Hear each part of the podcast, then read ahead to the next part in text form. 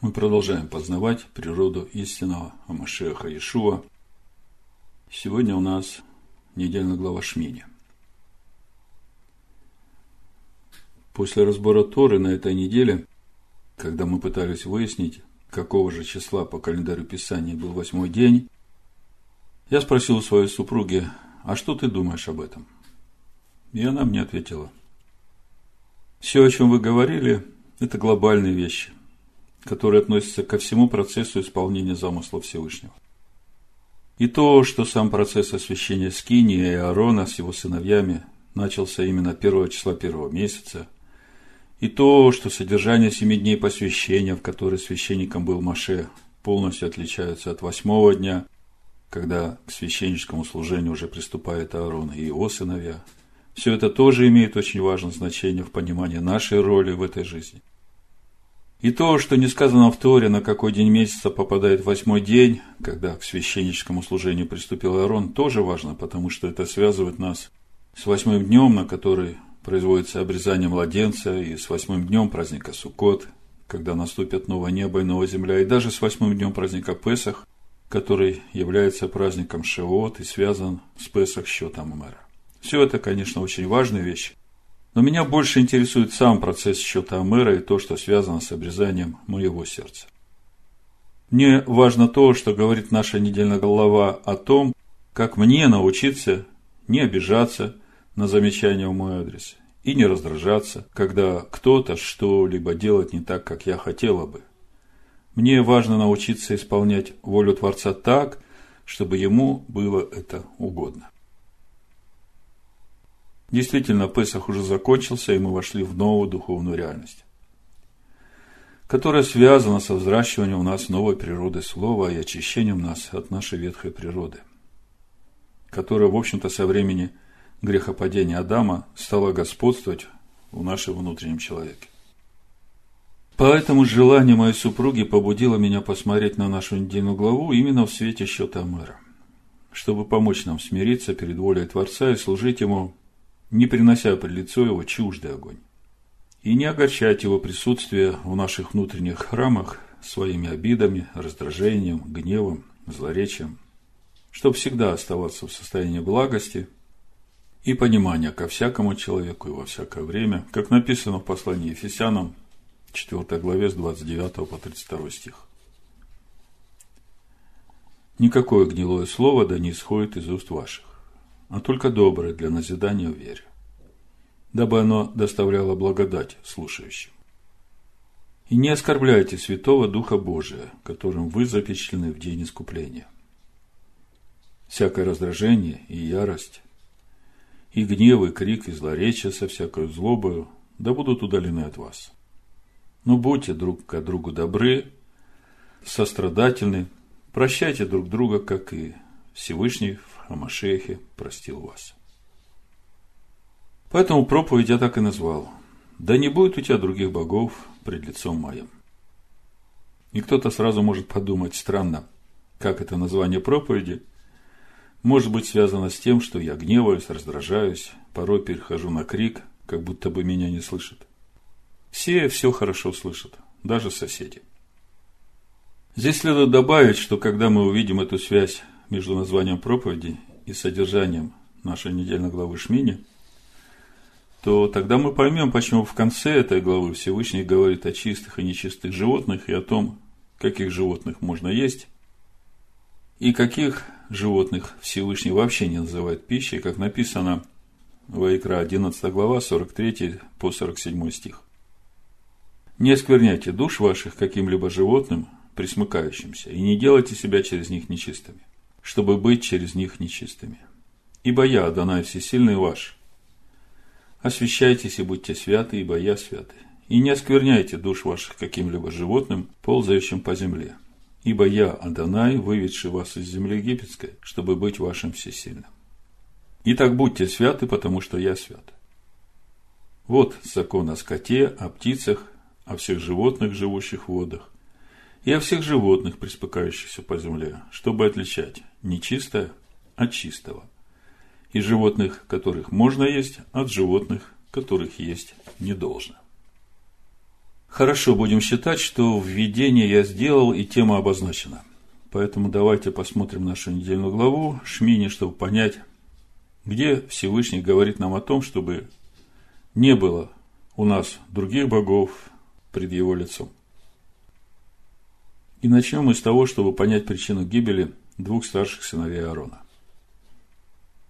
Книга Вайкра, 10 глава, с 1 по 3 стих написано.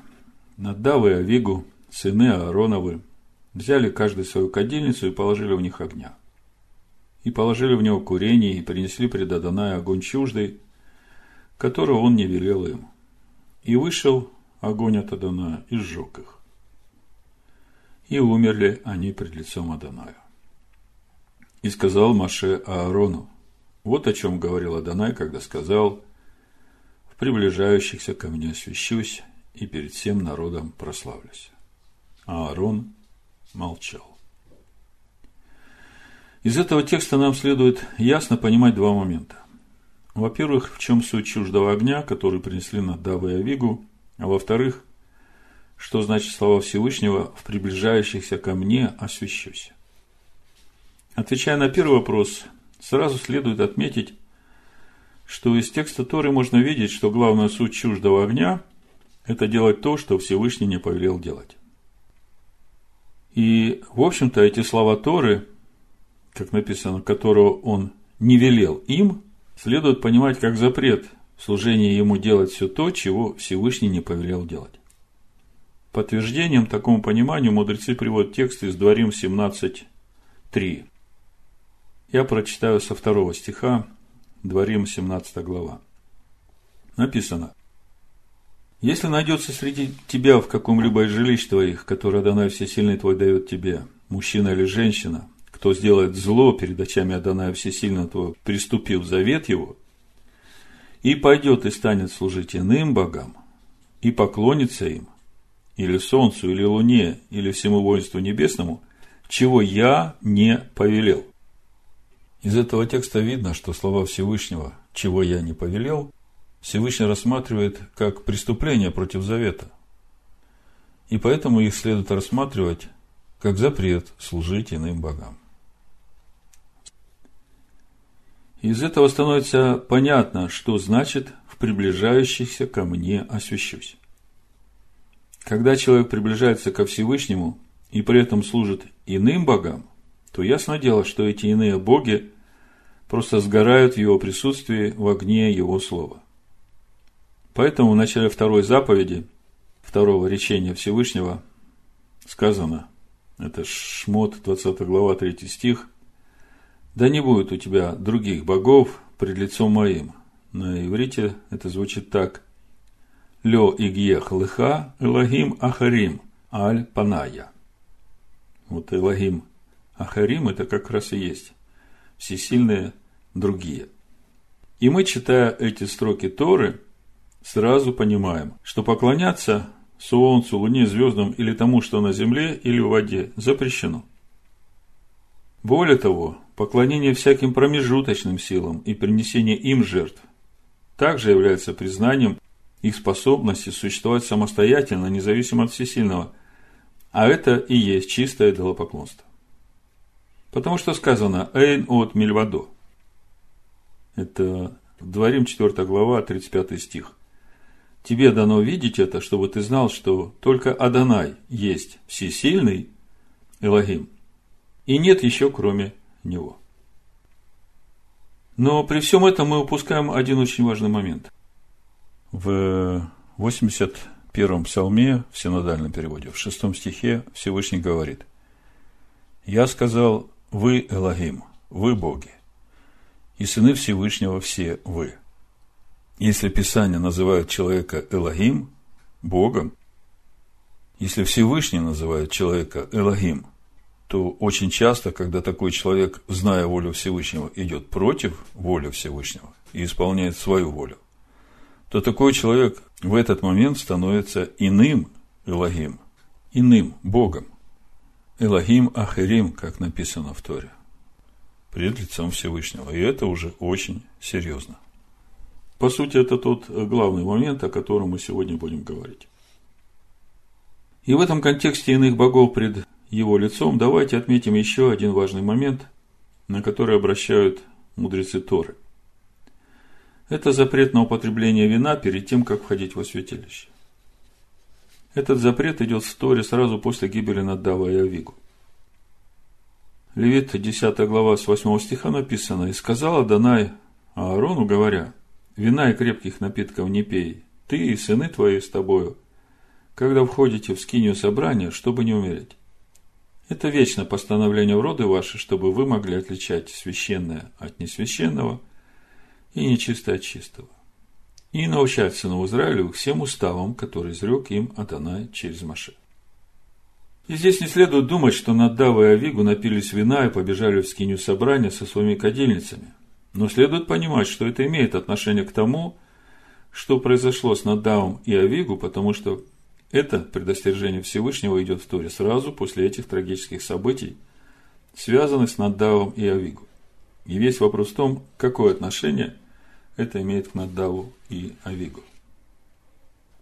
Профессор Нехама Любович в своей книге «Новое исследование книги Вайкра в свете классических комментариев» пишет «Из-за переполняющей их радости они утратили трезвость ума вследствие чего они вошли во святая святых, и каждый воскурил тонкое благовоние.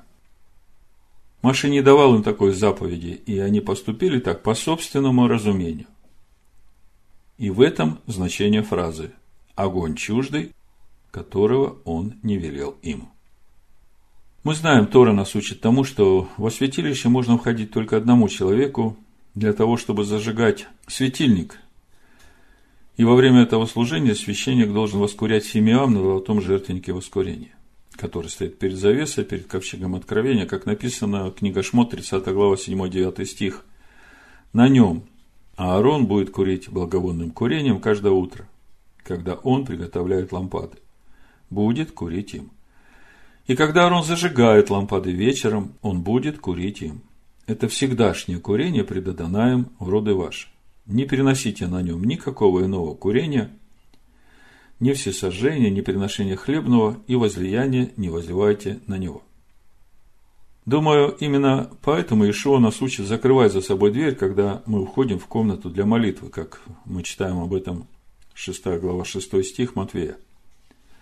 Ты же, когда молишься, войди в комнату твою и, затворив дверь твою, помолись Отцу твоему, который в тайне, и Отец твой, видящий тайно, воздаст тебе явно.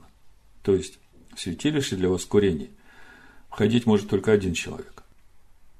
Но еще один раз в году, во время служения в праздник Йом-Кипур, священник также должен воскурять фимиам перед ковчегом, чтобы ему не погибнуть.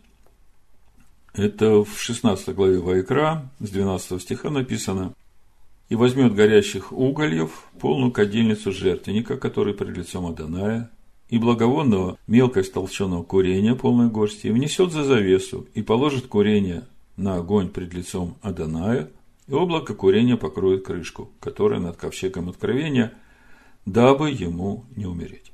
Другими словами, Надав и Авигу, переполнены радостью того, что слава Всевышнего вернулась в стан, и труд всего народа по возведению скини принес долгожданный результат, они, утратив трезвость своего ума от этой радости, начали делать то, что Всевышним не повелел делать. И поэтому сразу после гибели Надава и Авигу идет заповедь о том, чтобы священники не пили вина перед тем, как входят во святилище. То есть, чтобы священники всегда входили с трезвым разумом. И мы знаем, что Тора духовна. И в этом повелении Всевышний говорит, что когда входишь во святилище для молитвы, то не теряй трезвости своего ума, дабы тебе не сделать того, чего он не повелел. Чуждый огонь – это то, что делается не по его воле, то, что он не заповедал. Как мы уже говорили, «Эйн от мильвадо» – нет еще кроме него. Это говорит о том, что в этом мире, сотворенном по его воле, реально существует только его воля. А то, что после греха Адама в мире начали действовать силы, которые противятся его воле, то это он допускает только ради исправления этого мира, давая нам возможность научиться господствовать над этими силами. Вообще тема служения Творцу не так, как он заповедал, это самая большая катастрофа греха Адама и Хавы. Всевышний запретил есть плод дерева, познания добра и зла, а Сатан убедил Хаву, что если вкусите, то будете еще лучше служить Всевышнему. Такой вывод мудрецы делают из сказанного в Экклезиасте 7.29. Только это я нашел, что Всесильный сотворил человека правым, Яшар. А люди пустились во многие помыслы, Хижбон. Хижбон – это изобретение, помысел, выдумка. Суть помыслов, о которых говорит Экклезиаст, выражается так. А может, мы будем служить Творцу еще лучше, если будем делать вот так вот, как мы считаем – что это будет лучше. Не так, как он сказал, а вот так, как мы считаем. Грех Надава и Авигу произошел в тот же день, когда сошла слава Всевышнего на скиню. И это точно так же, как в день сотворения Адама, когда Всевышний вдохнул в него дыхание жизни, суть праведности Амашех. И он в этот же день нарушил волю Творца и похоронил себе эту божественную праведность. И следует сказать, что Надава и Авигу были очень большими праведниками – ведь не случайно Всевышний повелел всему народу их оплакивать. А когда во время восстания Короха были сожжены 250 начальников народа, тоже с кадильницами, то там не сказано, чтобы их оплакивали. И здесь нужно понять одну важную вещь. Есть воля Творца и есть, собственно, воля человека. И как говорит Рава Галь Полищук в комментариях на недельную главу Шмини, вот тут у нас есть проблема. Дурное начало проявляется в человеке именно тогда, когда он идет против воли Творца и выбирает поступать по своей воле. Всевышний дал человеку право иметь свободу воли, свободу выбирать, как поступать. Но когда человек в своей свободе выбирает поступать против воли Творца, то в этот момент он и становится другим Богом пред лицом его. Элогим Ахарим Альпаная. У Наддава и Авигу была большая страсть к служению – но им нужно было ее ограничить и полностью подчинить воле Творца. Вот это важно. Это касается всех нас. Вот именно здесь прорвался этот Эшзара, незаповеданный чуждый огонь. И у нас есть только один способ обуздать в себе этот чуждый огонь. Хорошо знать волю Творца и делать только то, что Он заповедал. У нас не должно быть никакого служения, которое происходило бы от того, что я так хочу делать, вот я думаю, что надо делать так, у меня есть такое ощущение, что если сделать так, то это будет лучший способ служения Творцу. Конечно, если человек, будучи еще младенцем перед Всевышним, ищет исполнить его волю и делает именно так, как он это понимает, это Всевышний понимает, и это является оправданием такого поступка для человека. Но если человек духовно зрелый, знает волю Творца и при этом хочет делать по-другому, думая, что так будет лучше, то это уже Эш-Зара, чуждый огонь, которого Всевышний не повелел. То есть проблема в том, что так поступая, человек в конечном итоге начинает служить самому себе. Ему так хочется, и он так это делает. А в итоге становится другим Богом пред лицом его. В этом контексте служения самому себе, в то время, когда ты являешься храмом Всевышнего, и Он обитает в тебе, следует рассматривать и проявление обид, раздражения, гнева, крика, злоречия, потому что это проявление дурного начала возникает в человеке именно в тот момент, когда кто-то поступил не так, как он хотел. То есть, э, нарушили его волю, его ожидания. И это его начинает возмущать. Приходят раздражение, крик, гнев, злоречие, ярость. В итоге получается, что такой человек возомнил себя Богом, и он гневается, потому что кто-то нарушил его волю. И все это происходит именно в то время, когда этот человек является храмом Всевышнего, и его дух пребывает в нем. Другими словами, гневаясь, раздражаясь, обижаясь, человек становится другим Богом пред лицом Всевышнего. А он сказал, да не будет у тебя других богов пред лицом моим. Лео Гехлыха, Элогим Ахарим Альпаная.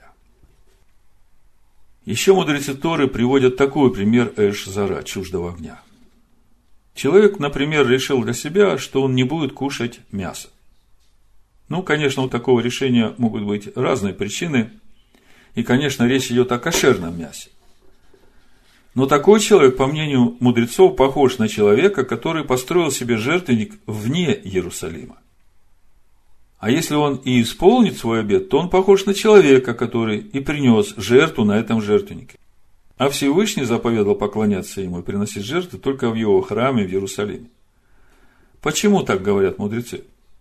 Они отвечают, что тебе разве мало запретов, которые Всевышний дал тебе в Торе? Зачем ты себе еще набираешь запретов из того, чего Всевышний не повелел?